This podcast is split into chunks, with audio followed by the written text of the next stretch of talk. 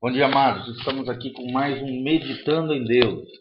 Continuando agora o livro de Efésios, capítulo 4, a partir do versículo 4 ao versículo 7. Efésios 4, de 4 a 7. A Bíblia diz o seguinte: Há um só corpo e um só espírito, como também fostes chamados em uma só esperança da vossa vocação. Um só Senhor, uma só fé, um só batismo um só Deus e Pai de todos, o qual é sobre todos e por todos e em todos vós. Mas a graça foi dada a cada um de nós, segundo a medida do dom de Cristo. Glória a Deus, como é interessante, como é maravilhoso meditarmos na palavra de Deus, refletirmos naquilo que Deus fala na sua palavra, quando ele diz que existe apenas um só corpo. Que corpo é esse? É o corpo de Cristo. Tenho certeza que aqui a Bíblia está falando do corpo de Cristo, o corpo místico de Cristo, que é a igreja do Senhor Jesus. Eu, você, todos aqueles que nasceram de novo, que entregaram a sua vida, o seu coração a Jesus, fazem parte desse corpo, da qual Jesus é o cabeça. E nós somos o corpo, e debaixo de nossos pés está Satanás e toda todo principado, toda potestade, tudo aquilo que é do mal está debaixo dos pés de Cristo, ou seja, debaixo da igreja. A igreja tem autoridade sobre o mal, a igreja é o corpo de Cristo, é o representante de Cristo na terra. E o cabeça deste corpo é Jesus Cristo, nosso Senhor. A Bíblia também diz que existe um só Espírito. Que Espírito é esse? É o Espírito de Deus que nos une, que nos faz, que nos cela com poder. Efésios, no outro trecho, usa, usa o termo selo do, do Espírito, o selo da promessa, que é o nosso galardão, ou seja, a nossa garantia para o dia que o Senhor Jesus voltar, no dia do arrebatamento da igreja, nós seremos arrebatados com Ele e a garantia de que nós somos dele, de que somos possessão divina, que somos herança do Senhor, é o Espírito Santo de Deus. É Ele quem nos capacita, Ele quem nos fortalece, Ele que é o nosso amigo, é Ele que nos faz parecer cada dia mais com Jesus. A Bíblia também fala de uma esperança. Que esperança é essa? É a nossa vida eterna.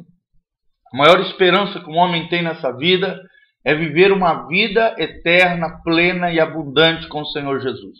Não é ter riquezas, não é ter muitas mulheres, não é, sabe, usufruir dos prazeres e dos belos prazeres desse mundo, não, de maneira alguma.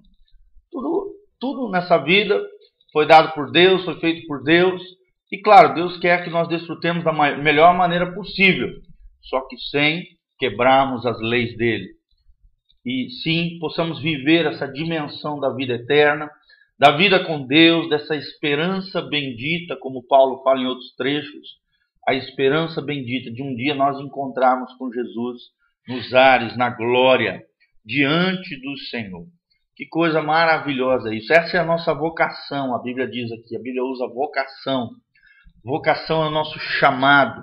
É o chamado de sermos filhos de Deus, de fazermos parte da família eterna de Deus, o eterno propósito de Deus é ter uma grande família da qual eu e você fazemos parte.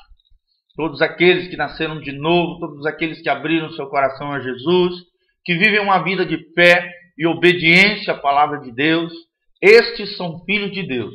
Estes desfrutam dessa bendita esperança, dessa vocação, dessa eleição, desse chamado de sermos filhos de Deus, da qual existe um só Senhor, o Senhor Jesus Cristo, que é o nosso dono. Senhor significa dono, significa possuidor, significa doador da vida. A nossa vida não é nossa. Tem gente que fala, ah, a minha vida, essa vida, eu, eu faço da minha vida o que eu quero. É uma pessoa que não entende, ainda não tem Jesus como Senhor e Salvador da sua vida.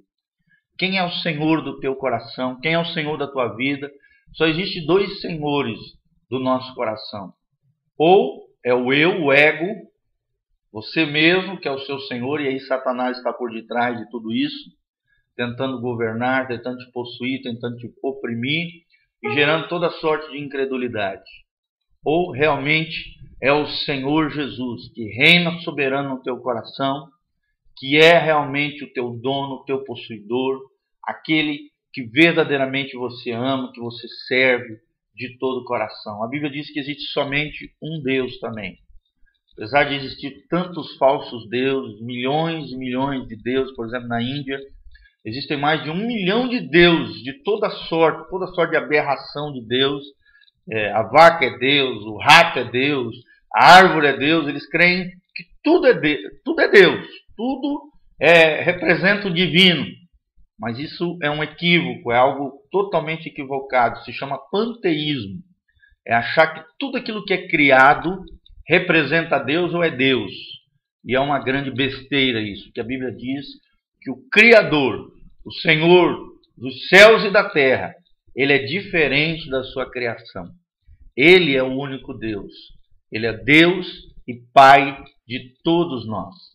E ele é sobre todos, ou seja, não existe ninguém que é maior que Deus. Deus está sobre todos nós. Ele é a nossa cobertura, ele é a nossa proteção, ele é a nossa fortaleza. A Bíblia também diz que ele é por todos, ou seja, ele batalha por nós, ele, nós, ele é o nosso amigo, ele é nosso juiz. A Bíblia diz que Jesus Cristo intercede por nós, ele é nosso advogado, ele é o nosso intercessor, ele é aquele que é por você, querido. Você não está sozinho. Além de ele estar sobre você, governando, comandando, cuidando e protegendo a sua vida, ele é por você também.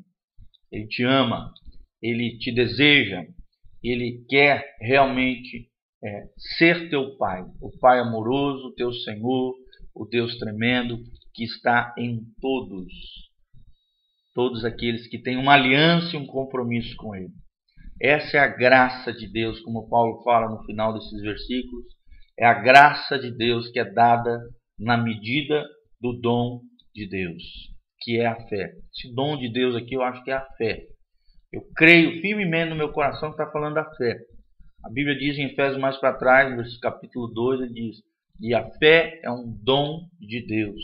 Até a fé é capaz de nos salvar, a fé salvadora, a fé que atrai a presença de Deus, a graça de Deus, a salvação de Deus, é um dom de Deus. Quanto maior for a minha fé, mais eu vou desfrutar dessa graça maravilhosa, das bênçãos divinas, de milagres, de sinais, de curas, de bênçãos. Ontem mesmo estava ministrando sobre isso. A fé atrai milagres. Um coração cheio de fé é uma vida devota, é uma vida consagrada. É alguém que Deus olha e fala: Não, esse eu vou abençoar. Essa é a graça de Deus sobre a nossa vida. É entendermos que nós fazemos parte de um corpo só. Que nós temos um só Espírito, o Espírito Santo de Deus que nos capacita e que nos ajuda. Temos uma esperança bendita, a esperança da vida eterna em Cristo Jesus, o nosso Senhor. Maranata vem, Senhor Jesus. Jesus está voltando e você está preparado? Será que você está preparado para a volta de Cristo? Se Jesus voltar hoje, você está preparado? Precisamos nos aprontar. Precisamos cuidar do nosso corpo como se fôssemos viver eternamente, mas precisamos cuidar da nossa alma como se fôssemos morrer amanhã. Será que você está com a alma preparada para encontrar com teu Deus? A Bíblia diz: prepara-te para encontrares com teu Deus. Sabe, essa é a nossa vocação, a vocação de sermos filhos de Deus, de fazermos parte da família eterna de Deus, entendendo que servimos a um Senhor, que é o nosso dono, nosso possuidor, doador da vida, o nosso Deus, que é Pai tremendo, é Pai sobre todos, é por todos e é em todos e essa é a graça que nós desfrutamos como filhos de Deus. A minha oração é que possamos entender a grandeza desses três versículos descritos pelo apóstolo Paulo. Que possamos viver nessa dimensão de filhos amados que compreendem a graça de Deus e que exercem o dom de Deus através da fé. Que Deus te abençoe em nome de Jesus. Amém e amém.